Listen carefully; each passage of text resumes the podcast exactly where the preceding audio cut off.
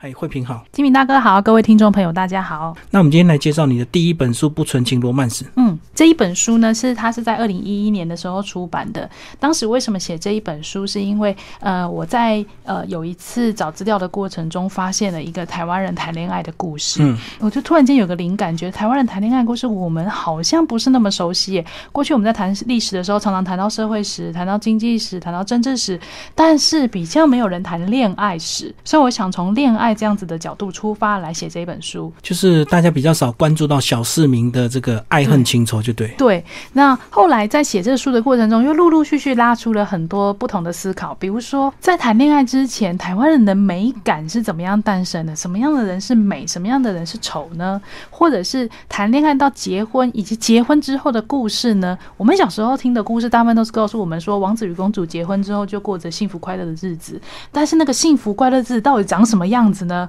我就想。要透过这一本书来看看日本时代的台湾人过怎么样的感情生活。嗯，不过我们讲的既然是自由恋爱，在那个时候应该台湾人比较不会跟日日本人谈恋爱，对不对？嗯，呃，要看不同的时代，比较晚期的时候，台湾人跟日本人语言可以沟通，文化比较接近的时候，就有可能会产生日本人跟台湾人之间的感情。但是在早期的时候，我们确实比较常看到是台湾人跟台湾人之间的恋爱故事。嗯，因为我们还是那时候介于这个传统跟这个呃日本刚过来台湾的那些呃交错期，所以那时候大家可能还是有一点这种呃，不管是母命难违，或者是说媒妁之言，那即使你自由恋爱了，你还是会考虑到这个日本人跟台湾人差这么多，那家庭可以接受吗？对，还有在当时就是日本人在台湾并没有实施所谓的户籍法，其实日本在台湾实施的并不是户籍，而是户口这样子的一个很特殊。现在我们都觉得户籍跟户口基本上是一样，在日本时代是不太一样的，所以。台湾人跟日本人基本上在法律基法律基础上是没有共婚的可能的，所以很多日本人跟台湾人、日本的男生跟台湾人的女生在一起呢，都是有一点嗯小三这样子的感觉，就是大部分都是风花雪月这样子，比较短暂相没有办法有法律上的身份的。那这本书呢，呃，介绍了很多这个呃日治时期很多人台湾的这个恋爱史。那当初你一开始会关注到，是不是看到以前的日本的一些报纸的一些报道，是不是？嗯，对我看到了一些很有趣的资料，比如说当时的台。台湾人呢，呃，因为这个不接受，开始接受不同的文化，所以对于美感的认识开始产生一些转变。我们不如从头开始说起吧。大家只要想到清代的时候的台湾人的女生，大概就是绑那个包头，对，那有印象哈，绑那个绑那个包头的样子。但是到日本时代之后，因为台湾人开始出接触到了所谓的烫发这件事情，烫头发，嗯，甚至有些人是有染头发的经验的，所以在日本时代过的跟我们现在的生活就会比较接近了。所以我们会看到这个很多。当时有很多洗发精、护发乳，或者是烫头发的这个药剂的广告。不过男生变化也很大，对不对？男生是过去从那个辫子直接剪掉，变成西装头的一些短发造型。对对对，其实男生说到头发，男生的变化其实是比女生大太多了。嗯，过去男生就是绑辫子嘛，对。但是把头发剪掉之后呢，大家就可以想象，就是我们常在那些古装剧里面看到，讲一九二零年代、一九三零年代台湾人，大多数都是以短头发，而且而且是西装头。刚才金明大哥提到西装头这样形式出现，发型的出现就带。动了一些周边的东西，比如说那个护法的。那个护发剂，或者是这个这个发胶、发蜡这样子，或是头发香香的那种喷剂，这种东西在日本时代就开始出现。所以其实影就是光头发改变这件事影响都非常的大。然后发型改变也是因为这个服装也跟着改变，对不对？那时候也流开始流行穿西装，然后女生穿洋装。对，女生穿洋装跟男生穿西装是日本时代很明显可以观察到的一个现象。那基本上因为当时基于活动性，或者是当时人人对于什么是文明这件事情的认知产生了一些转变之后，女生。开始穿洋装，那男生就是穿和服或穿西装的现象开始出现，但是我们比较常看到是穿西装这样子的一个一个时代的现象。那配合的穿西装就会开始出现的，比如说有些人会开始，台湾人以前是有一些年纪比较大的人是会留胡子的，但多数的人呢是在日本时代的时候是不留胡子的。那胡子可以展现一些威严，所以我们反而会在日本人身上看到比较多留胡子这样子的一个情况。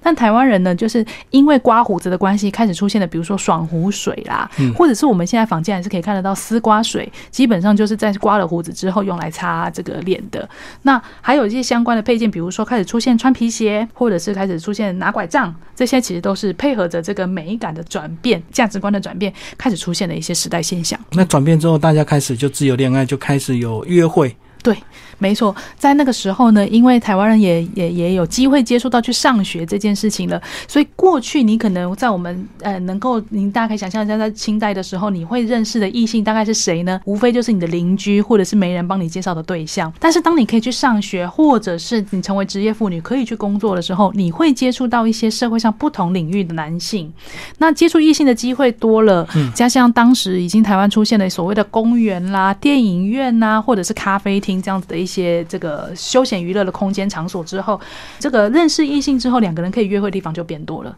嗯，所以当时我们会看到很多男生跟女生约会是去逛公园的，逛公园或者是看电影，对，或者是喝咖啡。嗯对，所以当时有一个很神奇的密码，就是只要跟对方讲说要不要来去喝咖啡，大家就知道说哦，对方可能对你有意思。嗯嗯，就是要约会的意思。对对对。那刚刚讲到逛公园，其实那时候原来台中公园那时候日治时代就有那个湖心亭啊，所以那时候蛮多人在那边划船的。对对对，湖心亭是一个很特别，是因为湖心亭是因为台湾在一九零八年的时候那个西部干线现在的火车西部干线通车，那当时通车典礼要办在哪里呢？哎，不是台北，也不是高雄，他选择办在中间的台中。那为了要办这个西部干线的通，当时叫做台湾纵贯铁道这个通车的通车典礼呢，所以就有雾峰林家捐了一块地出来，然后盖了一个湖心亭，就是我们现在在台中公园看到的那个建筑物。那因为它是一个很大的湖泊，所以有一些人也会在情侣约会的时候呢，也会在那边划小船。那大家只要想要划小船，就会想到台北人。如果同样也划船，台北人可以去哪里呢？就是碧潭，因为当时碧潭是有公车或者是这个呃有公车道的，所以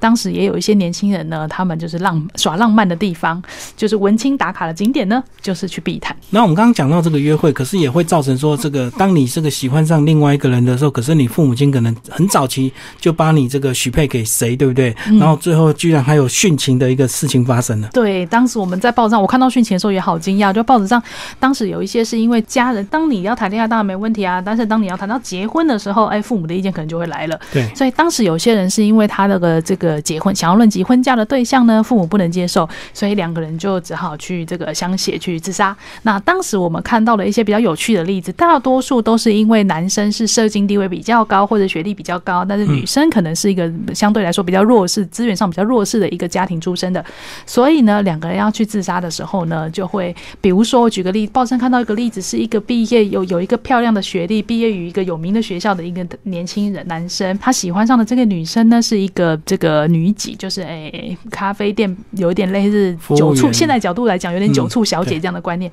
那他们两个因为家属就不愿意他们两个在一起，所以两个就相携去自杀。然后他们两个跳海之后没有死，为什么没有死呢？因为他们是选择在台湾西部养科养鹅啊的那个地方跳海的，所以当那个跳下去的时候被那个卡在壳架上，然后所以海水退去的时候呢，两个人就被那个壳壳割的哇哇叫，但是就是没有死掉这样哈。所以那个我们会发现殉情其实还是虽然是听起来很悲情，但是有时候还是会发生一些蛮有趣的事情。然后虽然没有死，可是上报了 就对。对，报纸就报道了这件事情。因为以前会有这样的事情，都是很耸动，不像现在，可能大家已经看得太习惯。对对对对。好，那既然有殉情，当然也会有所谓的私奔啊，甚至这个外遇、三角恋。这个呃，你你里面也结了很多当初的一个新闻报道。对对对，有一些是因为呃，当时因为台湾人都基本上都有那个娶那个小，很多台湾人都有娶小妾这样的一个现象，所以日本人来台湾之后，其实是很希望台湾人可以不要娶妾，希望可以一夫一妻制的。嗯。但是因为台湾人这个现象很普遍的关系，所以嗯，官方。其实也没办法，就是很强力的禁止，只能用鼓励的方式。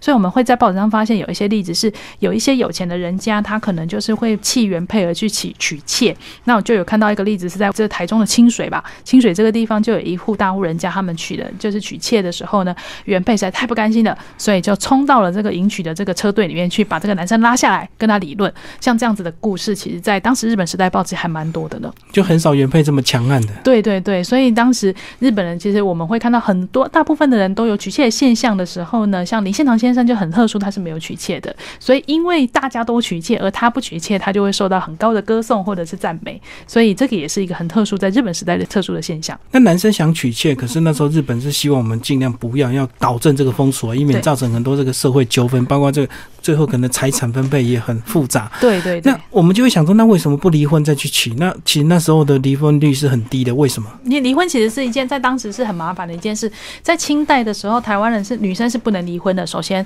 如果离婚的话，是男生主动提出离婚，就休妻啊。对，我们当时就讲休妻，或者是说有七出，有七个就是男生可以离掉女生这样的条件，像是无后啦，我们常常讲无后无后为大嘛，生不出来就或者是你很饶舌啦，就是很爱讲家八卦的啊，这种也会成为离婚的这个条件。这样一讲，好像离婚率应该蛮高的哈，很容易被离婚的感觉。那到了日本时代的时候呢，法律上是赋予台湾的女生也可以提出我要离婚这样子的要求，但是呢，我们会看到少数大多数的人还是选择没有到法院去诉请离婚。原因是因为就是当时的社会，就是台湾的的女生基本上要能够接触到法院有这样子的一个观念不容易。那第二个事情是，这个女生相对来说还是社会上比较弱势的，所以就最后就是只好允许男在你没有经济条件的情况之下没有办法工作，或者是你有其他的限制，或者是当时社会普遍对于离婚这件事情的观感比较负面的时候，呃，女生最终看到男生去娶妾，还是会选择睁一只眼闭一只眼。那其实这本书最后也聊了蛮多这个，我们呃那时候其实也蛮流行所谓的就是寻花问柳，这个